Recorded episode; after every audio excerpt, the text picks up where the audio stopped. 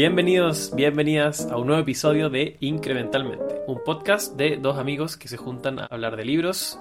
Hoy nos convoca el libro Range. Es un libro del año 2019 que tiene una premisa un poco impopular o contraintuitiva o que va en contra de la sabiduría tradicional. Y este libro nos cuenta por qué en un mundo donde nos venden la historia de que tenemos que especializarnos lo antes posible y lo más posible, en verdad es mejor ser un generalista y saber un poco de todo, cambiarse de carrera de repente. ¿Por qué eso es una mejor opción? Sí, de hecho en español el libro dice ¿Por qué los generalistas triunfan en un mundo especializado? Este libro es uno de los libros de no ficción más vendidos en Estados Unidos en 2019. Ojo ahí. Le fue bien. Le fue bien.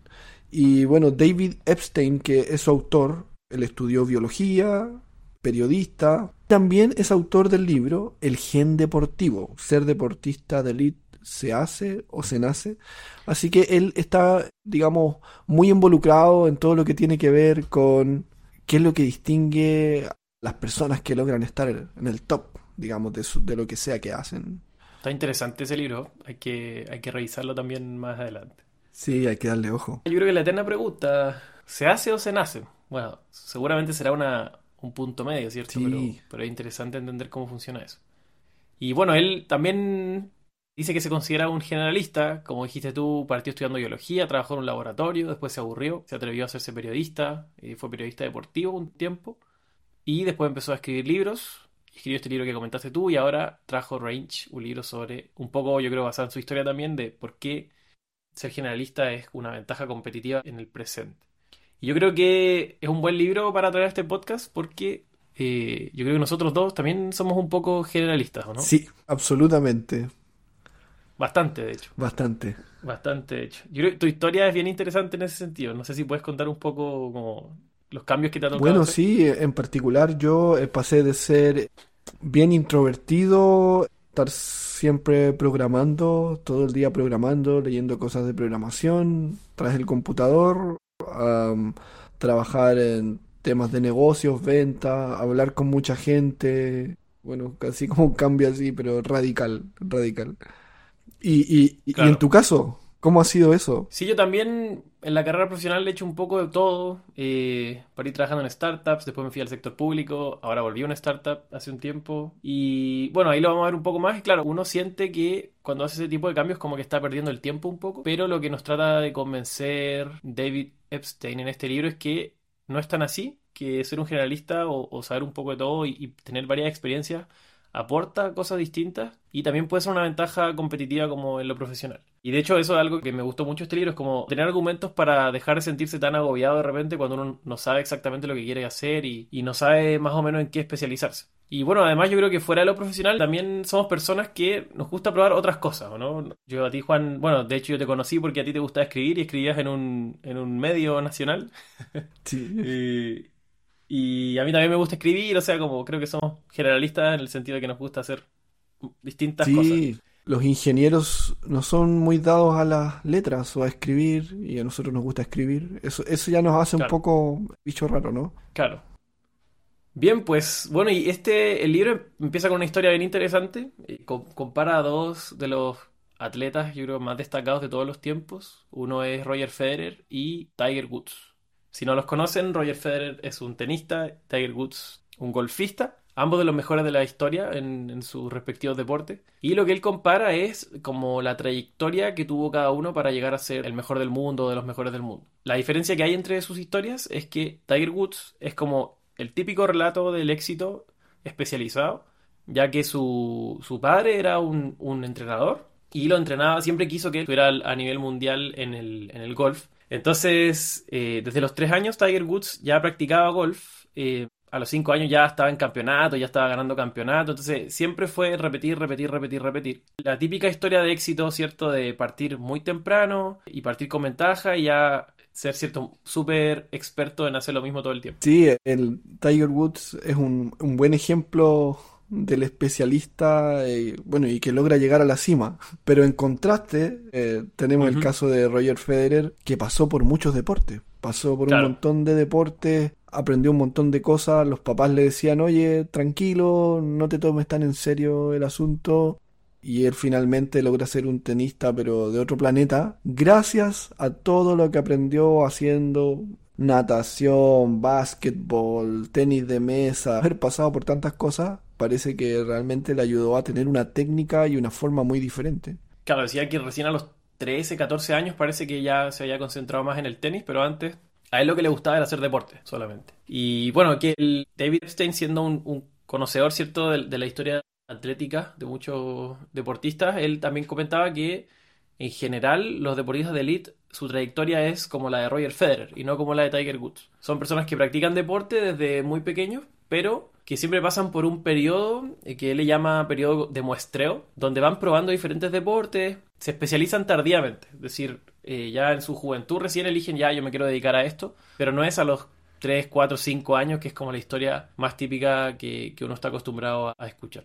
También da el ejemplo de, de las startups, que si bien uno está acostumbrado a escuchar la historia de, de los fundadores, como que con 17, 18 años, ya con 20, no sé, dejan la universidad y emprenden y les va muy bien en general. Si uno mira las estadísticas, eh, a las startups de mayor crecimiento, la edad de sus fundadores eh, va por los 40 o 45 años. Hay como una especie de mitología, ¿cierto? De que hay que especializarse rápido y partir rápido para que te vaya bien, pero parece que los datos no lo, no lo soportan tanto. Sí, y también todo esto conecta con el tema de las 10.000 horas, la famosa regla de las 10.000 horas que habla acerca de que las personas luego de 10.000 horas de entrenamiento, de práctica, logran ser muy buenas en algo, que se necesita 10.000 horas, y, y, esa regla, entre comillas, fomentó la creencia de que el único camino es ser súper especializado. De que el único, camino, si tú quieres ser muy bueno en algo, ser de elite, es que hayas iniciado a muy temprana edad y que estés todo el día solo en eso. Y al parecer, y viendo la evidencia eh, que presenta este libro, eso no es tal. Y, y, hay una pequeña hay una pequeña trampa porque cuando tú empiezas muy pequeño a hacer algo, no tienes cómo saber si eso que tú elegiste, por ejemplo, ya, no sé, voy a ser el mejor futbolista, no tienes cómo saber si había otro deporte que a lo mejor encajaba mucho mejor con tus condiciones naturales, por ejemplo. Claro. Y lo mismo aplica al trabajo. Claro. Sí. La regla de las 10.000 horas es como un tema bien controversial que mm, yo creo que se masificó en, el libro Outliers. Y creo que en español se llama Fuera de serie, de, Malcolm Gladwell. Que es un libro súper bueno. Eh, se lo recomiendo si no lo han leído. Y también trata un poco de, encontrar patrones, ¿cierto? En, las personas que destacan en cualquier disciplina al final. Y en ese libro, claro, dice que uno de los componentes es que las personas practican mucho en general, pero lo han criticado mucho porque esas 10.000 horas salen de, un estudio que se hizo en jugar de ajedrez y en otras disciplinas, pero resulta que todas esas disciplinas al final las 10.000 horas no te garantizan el éxito, sino que lo que decían ahí es que las 10.000 horas son como una condición base que cumplen todas las personas que destacan. Pero aún así uno puede practicar 10.000 horas y a lo mejor no, no conseguirlo. Entonces, y además lo otro que nos dice harto este libro es que la vida profesional no es como el ajedrez, no es como jugar golf o no es como eh, aprender a tocar piano, por ejemplo. Es mucho más complejo. No son patrones que se repiten una y otra vez. Entonces, esas 10.000 horas eh, o ese mito de las 10.000 horas, yo creo que nos juega en general un, flaco favor y es una especie de, de, mitología que no aporta mucho, en verdad. La vida es más complicada. Todo más complicado que, claro. O sea, realmente estamos en, un mundo continuo de posibilidades súper abiertas. Entonces, si lo llevamos a, cualquier juego o deporte que tiene las reglas eh, mucho más rígidas, eh, creo que la distancia con el mundo, por ejemplo, profesional es tremenda. Que, claro, claro. demasiadas dimensiones. Ahora, esto no, no, significa tampoco que sea más fácil destacar en una o en otra de, las áreas, en deportes o en el ámbito, no sé, profesional o intelectual, eh, pero, pero sí en el fondo se hace el punto de que si vemos el caso del ajedrez, estamos viendo un problema que tiene las reglas súper definidas, cada pieza se mueve de cierta forma, el tablero tiene 64 casillas, entonces escapamos un poquito de, la complejidad que tienen otras cosas que, hace el ser humano. Y, a, mí, me gustó mucho porque el libro muestra ejemplos, es un libro lleno de anécdotas. ¿eh? Eh, sí, hay esta historia interesante. y una cosa que dice, por ejemplo, ya veamos los premios Nobel. Habitualmente los premios Nobel según dice el libro, es más probable 22 veces que un premio Nobel eh, sea amateur en otra cosa, o sea, que tenga muchos intereses. Un premio Nobel es muy probable que también haga actuación, baile, magia o alguna cosa aparte de su disciplina. O sea, son más curiosos, digamos. Y, también en tema de los, científicos eh, reconocidos, tienen mucho más probabilidades quizás de ser músicos, escultores, artesanos, escritores, etcétera. O sea, en el fondo se aprecia entre individuos de élite que hay mucha curiosidad por tomar otros caminos y experimentar. Claro, por tener este rango, o más bien la traducción sería como amplitud, como la amplitud profesional, de al final atreverse a desarrollar otras habilidades que no son exactamente las que uno va a aplicar en su, en su carrera.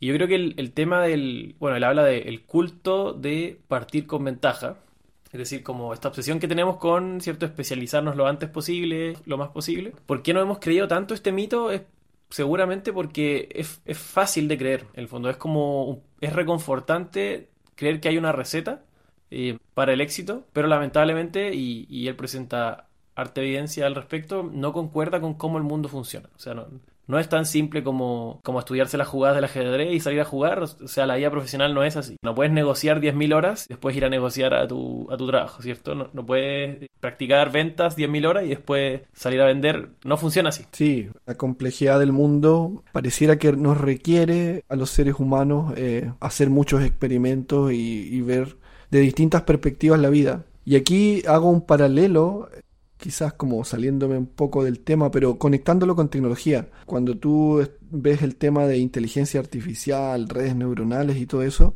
yo recuerdo en mis tiempos, ojo, no soy experto en ese tema, ni mucho menos, pero alguna vez en la universidad tuve algún ramo y hobby, tiempo libre, programé y había un, fenómeno que se llamaba overfitting. Tú tomas un, sistema y lo entrenas con datos para que reconozca, por ejemplo, perros, ¿vale? O gatos. le pasan muchas fotos de gatos y el sistema después tú le pasas una fotito de un gato y te dice, ah, sí, es un gato.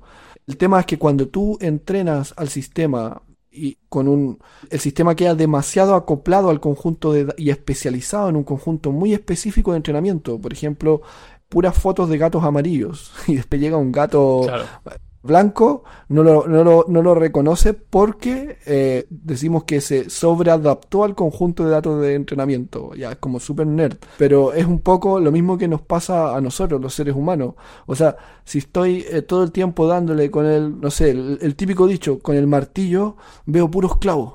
Veo clavos en todas partes porque solo he usado el martillo. Eso mismo le pasa a los sistemas que entrenan con datos, nos pasa a nosotros, en nuestro cerebro. Entonces, en el fondo, el llamado del libro es como, bueno, aprende a usar un martillo, aprende a usar el alicate, aprende a usar el violín, aprende de todo un poquito y de repente vas a darte cuenta que, bueno, o sabes que me va súper bien usando no sé qué y, y me voy a ir por ahí, pero tuve la experiencia de haber hecho todas estas otras cosas.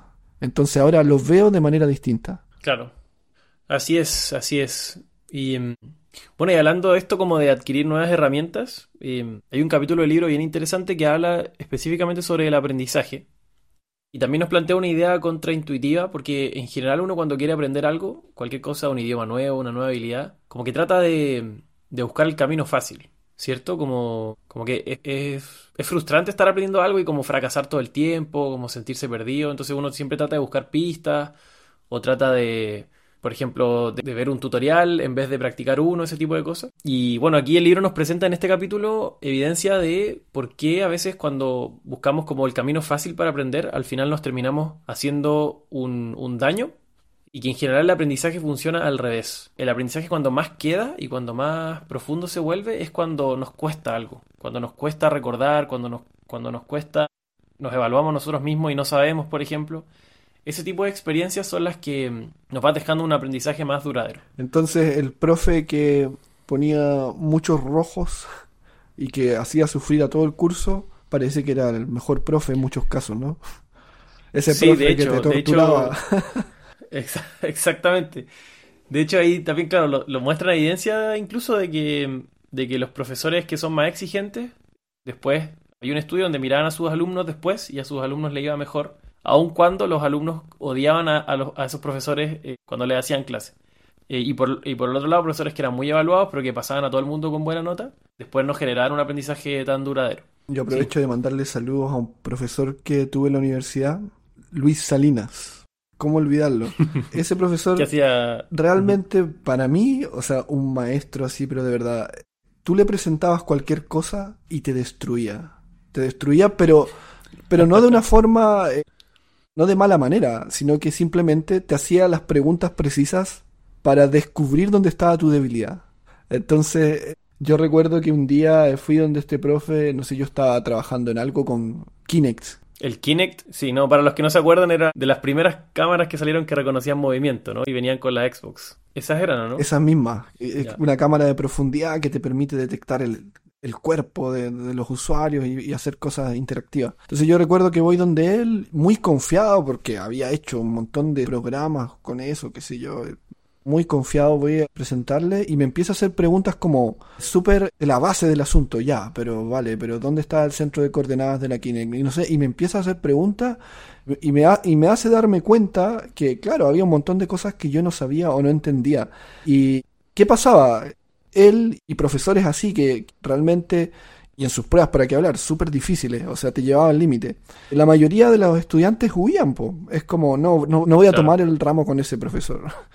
Voy Claro. a, o no voy a hacer mi tesis con ese profesor, porque me va a tocar difícil. Al menos yo tomé el camino contrario. A mí me encantaba, medio masoquista, y yo hice mi tesis con él, y pucha que aprendí. Claro. Creo que este libro viene un poquito a hacer justicia a eso, a esos profes que te hacían sufrir. No estaban tan equivocados, no estaban tan equivocados. Pero no es tan intuitivo, ¿ah? Porque, claro, uno cuando está estudiando y se te hace fácil, te dan pistas, mira, va por aquí, va por allá la cosa, no te quedas atascado, tú igual, mientras estás estudiando, tienes una sensación de avance, de progreso.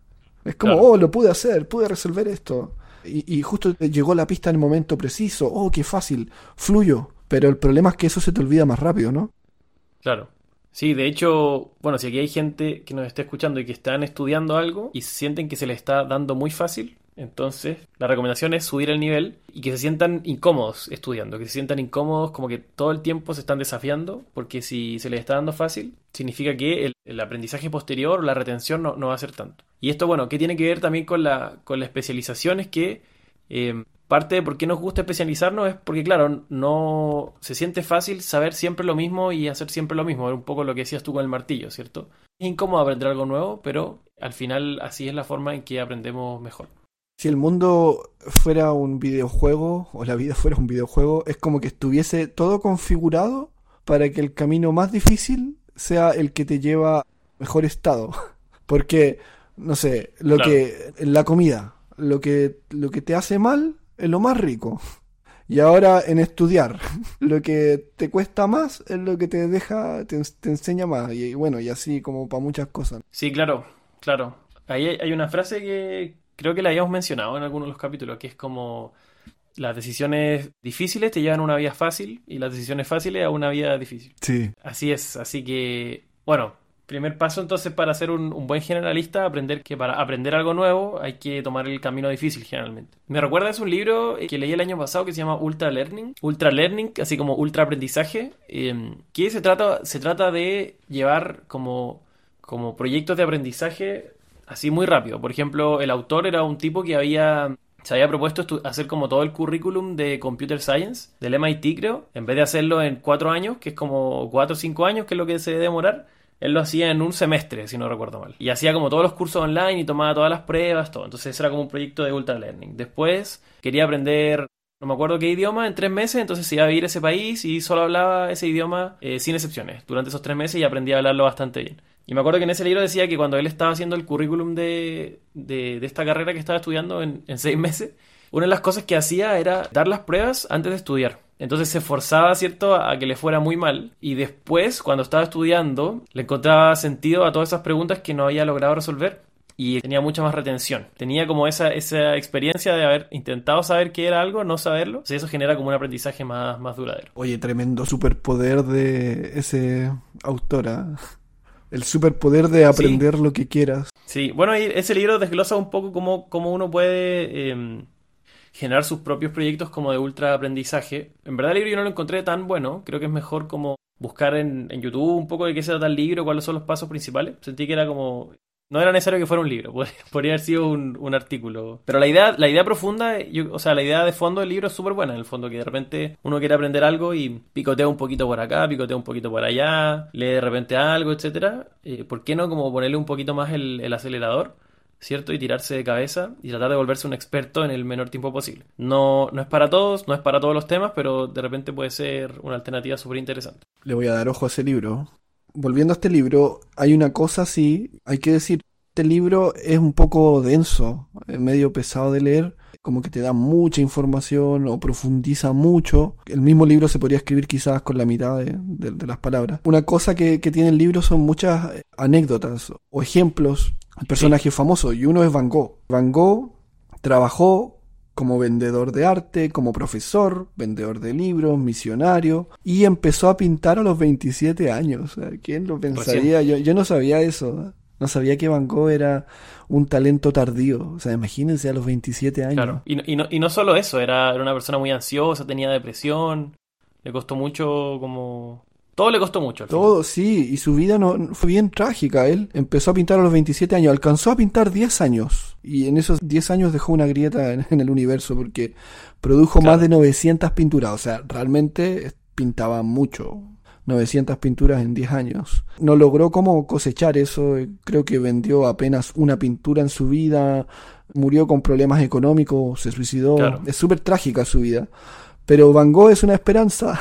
es la esperanza para quizás muchas personas que están escuchando, para nosotros también, de que en el fondo puedes hacer algo extraordinario sin que hayas comenzado a los 5 o a los 10 años a hacerlo. O sea, puede que de pronto te das cuenta a los 30 años, a los 20 y tanto, a los 40, a los 50, qué sé yo, que hay alguna cosa que se te da muy bien, como le pasó a Van Gogh. Claro, sí, y ahí también hablan un poco de, de que en general partir tarde es bueno, porque significa que en el tiempo que, pasó, pudiste probar otras cosas, pudiste conocer cosas. Porque al final, como decías tú al principio, la idea es que uno donde termine, por decirlo así, si es que uno termina, pero donde se quede por, por un buen rato es en una ocupación que se alinee bien con lo que con las aptitudes que uno tiene. Y para encontrar esa ocupación hay que probar, hay que probar mucho. Y hay que conocerse, conocer distintos ámbitos, distintas disciplinas. Entonces ahí también hablan de que uno de los beneficios como más desconocidos quizás de la educación superior, además de, recibir cierta educación, tiene que ver con postergar la decisión de especializarse. Que solo el hecho de postergarla es beneficioso, porque al final uno puede probar más cosas antes de decidirse con qué se va a quedar.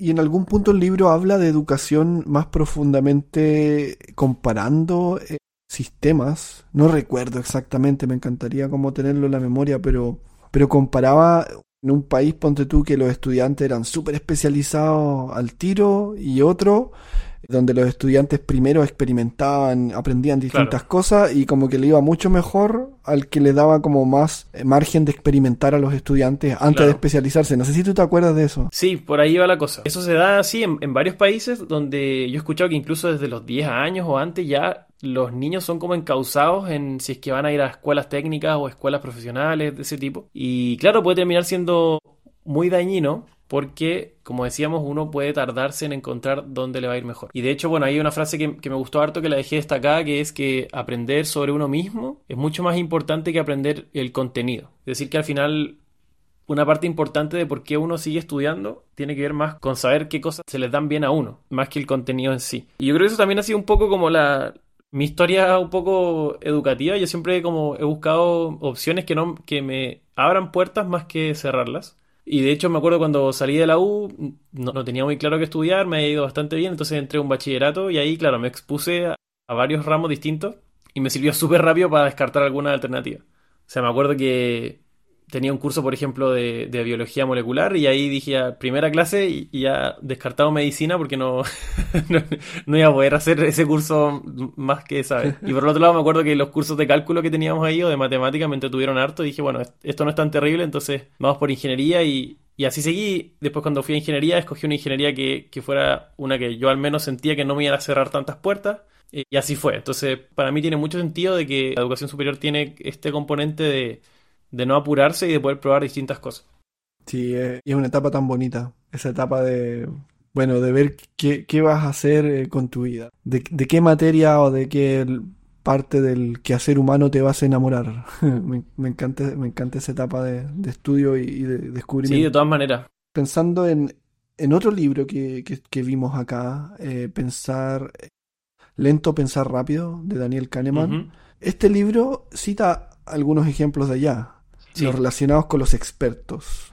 Porque Kahneman hace un muy buen trabajo revisando, también dándonos la advertencia, ojo, que los expertos no son a veces los mejores predictores. Por ejemplo, eh, corredores de bolsa.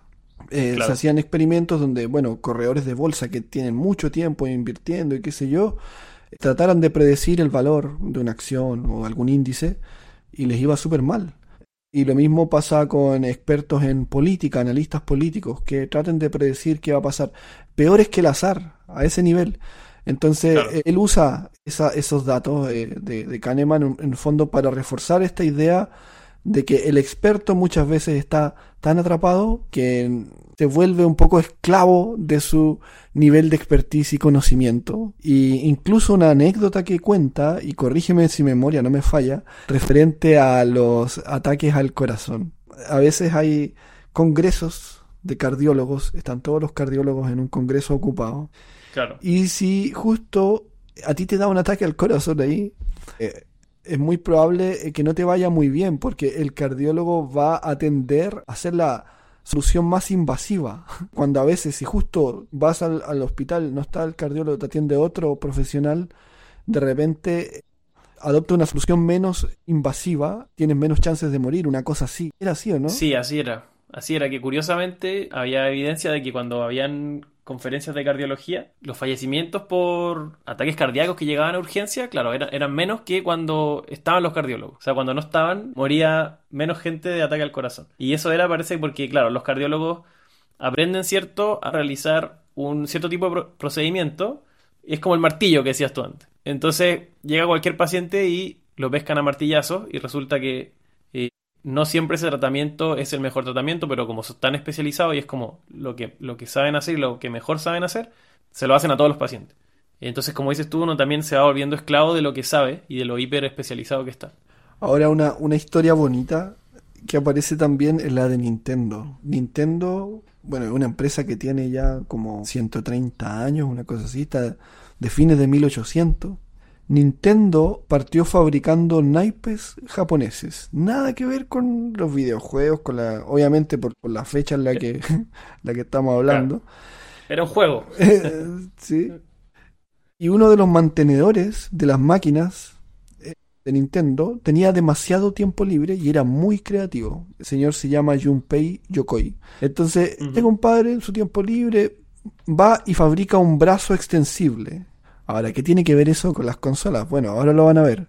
De repente andaba el presidente de Nintendo dando una vuelta en una de las fábricas y se encuentra un empleado jugando con un aparato que era un brazo extensible y lo llama a su oficina. Lo primero que pensó él, me van a despedir. me pillaron jugando y haciendo mis inventos locos y, no se suponía que yo mantengo la máquina. Lo ascendieron, lo dejaron a cargo de los productos. Y como era tan creativo, él un día vio a alguien con una calculadora en el metro estamos hablando de la década de los 60, 70, y dijo, oye, ¿y si usamos las pantallitas LCD y hacemos una especie de juego? Después nace el Game Boy. Lo que quiere decir el libro con este ejemplo de Nintendo es que ahí tienes a un generalista. Tienes a alguien que estaba todo el tiempo inventando cosas súper creativos, que trabajaba manteniendo máquinas. Y esta persona tan creativa logra cambiar la dirección de la historia de Nintendo y la historia de los videojuegos a pura creatividad, a puro ingenio y puro mezclar cosas, inventar aparatos. Entonces, en el fondo es un ejemplo de que, bueno, el generalismo no es tan malo como lo pintaron. Claro, y el libro habla como de, de atreverse a ser amateur, o de ser amateur a propósito. Como que muchas veces ser amateur eh, es visto como algo malo, como una persona que le interesa mucho algo, pero, pero no tanto, como para ser un especialista. Pero, pero en verdad no es así. Como, de hecho, la palabra amateur etimológicamente significa como amador, así como una persona que disfruta de algo. Eh, y claro, aquí, el libro dice, si a ti te interesa hacer juguetes, por ejemplo, aunque y trabajas en mecánica, pero te gusta la juguetería, no tengas miedo de, de, aprender más sobre eso, sino, sino todo lo contrario, como atrévete a, tener como estas búsquedas que a veces no están como alineadas quizás como con el, con el camino profesional que uno esperaría, pero al final que, terminan teniendo valor de, de, todas maneras.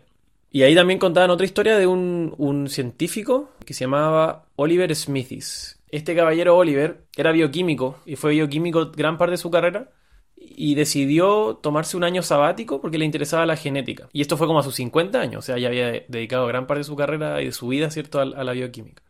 Y resulta que después de ese año sabático pudo estudiar genética, en el fondo fue un amateur y después logró trabajar en, genética, en investigación y los mayores aportes de su carrera los hizo en genética y de hecho terminó ganando un premio Nobel de Medicina porque fue uno de los pioneros en una técnica de, recombinación genética. Entonces ahí en el fondo se va repitiendo este patrón, que de repente por perseguir intereses que están no están 100% alineados con, los que, con lo que hacemos hoy, nos puede terminar yendo mejor, uno no sabe al final lo que puede pasar, como las oportunidades que se pueden ir abriendo. O sea, hay que atreverse, como dice el libro, a ser un amateur, a ser una persona que le interesa mucho algo y lo persigue solo por, porque es algo que le llama la atención. Así que hay esperanza, hay esperanza de sorprendernos de lo que nosotros mismos podríamos lograr en esta exploración intelectual o en esta exploración eh, de nuestras propias capacidades y habilidades. Claro, ahí también hay un fenómeno psicológico bien interesante que mencionaban que se llama la ilusión del fin de la historia, que es cuando uno, cuando uno le preguntan como si es que ha cambiado desde hace, no sé, digamos un año, diez años, cinco años de lo mismo. Uno generalmente tiende a decir, sí, yo he cambiado harto, cambié mi opinión en estos temas, o cambié mi forma de esto, etcétera, cambiaron mis gustos. Pero cuando uno le preguntan si uno cree que va a cambiar de aquí en adelante, uno tiende a decir, no, yo creo que ya como que hasta aquí llegué. O sea, esa es la ilusión del fin de la historia, como que uno cree que su historia se acaba hoy, en el presente. Y por eso uno de repente tiene miedo de, probar cosas nuevas porque se le olvida que uno va a cambiar y por eso tiene miedo como a, como a probar cosas, en el fondo. Pero la verdad es que uno cambia y, por ende deberíamos buscar siempre alternativas que nos vayan como abriendo caminos y oportunidades de probar cosas nuevas es muy probable que seamos muy distintos en el futuro. Claro. Aunque no lo sepamos, ni lo creamos. Y hay una frase que, me gustó ahora también que decía como, solo aprendemos quiénes somos viviendo y no antes. O sea, uno, uno a veces quiere planificar mucho y dice como, quiero hacer tal trayectoria y en tres años estar haciendo esto, en cinco estar haciendo esto otro y en diez años más ser experto en no sé qué. Pero en verdad eso es teoría y uno, uno no sabe si esas cosas que uno cree que le van a gustar, le van a gustar o no. Entonces, por eso hay que, hay que vivirlo, hay que, hay que vivir esa experiencia y ahí ver si es que efectivamente era lo que creíamos o no. Entonces ahí el libro dice un poco como en vez de estar diciendo como ya, yo quiero ser tal persona, mejor ser más como una especie de científico que, que, va planteando hipótesis sobre, sobre las cosas que le van a gustar o no. Entonces, por ejemplo, no sé, ya, yo quiero probar, creo que yo podría ser un, un gran músico en 10 años más, quiero ser el mejor músico del mundo, no, mejor Voy a probar seis meses estudiando música, a ver si se me da a estudiar, si me gusta, si lo paso bien, etc. Como en vez de tener planes tan, tan a largo plazo. Uno no lo sabe hasta que lo hace. Exacto, uno no lo sabe hasta, hasta que lo hace. Y a mí algo que, me pasó, de hecho, que a mí, a me gusta escribir, y hubo un tiempo que yo pensaba que, que a lo mejor si me, si me pagaran por escribir, como que sería más entretenido. Sería como un, una ocupación interesante para mí. Y, cuando me cuando, cuando logré que me pagaran por escribir, como que no fue tan entretenido al final, porque sentía que estaba sacrificando como otras cosas. Entonces ahí pude como... Fue una experiencia súper buena porque pude descartar en el fondo una inquietud que yo tenía y, sin tampoco tirarme a la piscina como al 100%, porque podría, no sé, haber renunciado y decir como ya voy a buscar pega como, como periodista. No, sino que busqué algo aparte, un, par de horas, ¿cierto? Y logré probar, descubrí que no era lo mío, entonces pude seguir probando otras cosas. Eso igual, eh, yo he escuchado algo de teoría de la motivación que va en esa línea de, no sé, pues tú, el ejemplo que yo he escuchado, tú tocas, eres músico y vas a tocar a un bar porque te gusta. Y después el dueño del bar te dice, ¿sabes qué? Ahora te voy a pagar para que vengas a tocar y tu motivación decrece. Mira que mm. cómo funciona la... Porque es como, ahora ya no lo hago porque me gusta, lo hago porque me están pagando y estoy obligado a hacerlo porque tengo un compromiso. Entonces como que cambia todo el frame mental con el que afronto la, la, tarea. Sí, de todas maneras, yo creo que tiene que ver con eso. Pero igual, me, me acuerdo, hay, hay un libro donde hablan un poco de esto que se llama Your Music and People, eh, algo así como Tu música y la gente, una cosa así. Es de un autor que me gusta mucho que se llama Derek Sivers, que creo que le hemos mencionado también en el podcast. Y el libro habla un poco de, claro, orienta a, las personas que quieran tener como una, que quieran hacer carrera en el arte o especialmente en la música, pero también en el arte, cómo hacerlo. Pero también habla de, eh, este dilema que, tiene mucha gente en el fondo que le gusta el arte, de si es que tratar de dedicarse a ello a tiempo completo o no. Y él decía que la gente que, que a su juicio que terminaban siendo los más felices y los más satisfechos eran las personas que tenían una carrera profesional aparte del arte, pero que el arte, lo que hicieran, pintura, música, lo que sea, que se lo tomaban casi tan en serio como la carrera profesional. Y que incluso si tenían que cobrar por hacerlo, igual lo hacían, pero nunca lo convertían en su, en su sustento. Porque el momento que tú, que la gente como que dejaba su carrera y se dedicaba de lleno a la música, el hecho de tener que hacerlo para sobrevivir terminaba matando la magia. Pero en el fondo, si tú tienes tu carrera profesional y además, no sé, puedes ganar un poco de plata tocando los fines de semana o con tus canciones en Spotify, entonces igual es recompensante porque significa que lo que tú estás haciendo es lo suficientemente bueno para que la gente pague por ello, pero no, no te lo tomas tan en serio como para dejarlo todo. Y en el fondo, tu, la estabilidad de tu trabajo te permite hacer un, un buen arte con libertad eh, y así como que las dos cosas se van complementando, ¿cachai? Claro. Interesante. Sí, no, es súper interesante porque en general yo creo que, que uno tiende a pensar eso de repente con los hobbies, es como, me gusta mucho este hobby, mejor lo dejo todo y me dedico a esto. Cuando ya dependo de esto para sobrevivir ya deja de ser tan, tan, Claro. tan divertido. Para ir cerrando ideas, estamos en un mundo que está súper especializado, ya no existen los científicos universales, pero eso no significa que nosotros tengamos que súper especializarnos desde muy temprano para poder lograr liberar nuestro potencial. Podríamos eh, lograr grandes cosas experimentando, dando rebotes por aquí y por allá. Podríamos lograr perspectivas totalmente nuevas y diferentes en lo que sea que hagamos y eso nos podría dar una ventaja por sobre habernos especializado absolutamente. Claro. Sí, eso. Y mm, un poco personas que, que se sientan quizás como me he sentido yo en algún momento, como de, de que han tenido una trayectoria ineficiente quizás, o que han desperdiciado tiempo, eh, convénzase de que no es así, que la experiencia no se desperdicia, eh, y sino todo lo contrario, que se traspasa de- una área a la otra, por muy distintas que sean esas áreas, eh, igual esa experiencia se traspasa y permite generar nuevas ideas, nuevos aportes, etcétera. Hay un valor muy único en cruzar campos completamente nuevos. Así que, no sé, personas que estén pensando en cambiarse de carrera, en, en probar algo nuevo, en estudiar algo nuevo que no tenga nada que ver con, con lo que con lo que ustedes hacen, yo, yo les diría como que se atrevan a hacerlo y que lo hagan siempre con ánimo de experimentar, eso sí, con ánimo de, de hacer quizás pequeñas apuestas, estudiar un mes, dos meses, etcétera, pero que no, no se pierde, lo que han aprendido no se va a perder y que al final esto de la especialización es mucho menos importante lo que, de lo que uno cree. Así es. Y bueno, yo les quería compartir algo que vi que me pareció interesante, que creo que le podría gustar a los que es- escuchan este programa. Encontré una serie, me la recomendó mi amigo y colega Emerson Puelles, muy buena, eh, que se llama The Playlist, que está en Netflix, The Playlist. Y es la historia de Spotify con un poco de ficción también, y te la, y te la cuenta, y es una miniserie, es, es cortita, son eh, cuatro o seis episodios, y te lo muestran desde distintas perspectivas, es como la perspectiva del abogado, del inversor, del programador, pero es buenísima, muy entretenida, y bueno, quería aprovechar de compartirlo porque estoy seguro que les va a gustar. Podríamos verla y, com- y comentarla acá, en una de esas. Bien puede ser, también puede ser. Dale un ojo, dale un ojo, a ver qué te parece. Yo no soy tan bueno para ver series, pero, pero me gusta Spotify. Así que, bueno, Spotify le tengo cariño y odio, porque me gusta la empresa, pero odio la aplicación. Ah, mira, Me mira. fun- me funciona muy, muy mal.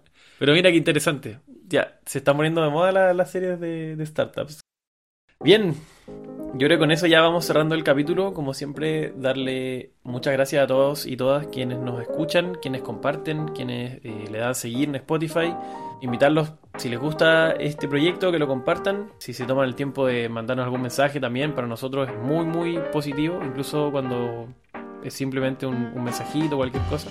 Y recuerden que si pueden, si tienen ideas para el podcast o sugerencias, también felices de recibirlas. Sí, díganos qué les parece, si les gusta. Eso afecta a nuestra motivación también. Oye, que tengan un muy buen inicio de año. Un, un muy, un muy buen año. Aunque este episodio no sabemos cuándo va a salir, pero ojalá salga en enero. Así es. bueno, Eso. cuídense. Gracias por escuchar. Gracias por llegar hasta acá. Chao. Chau.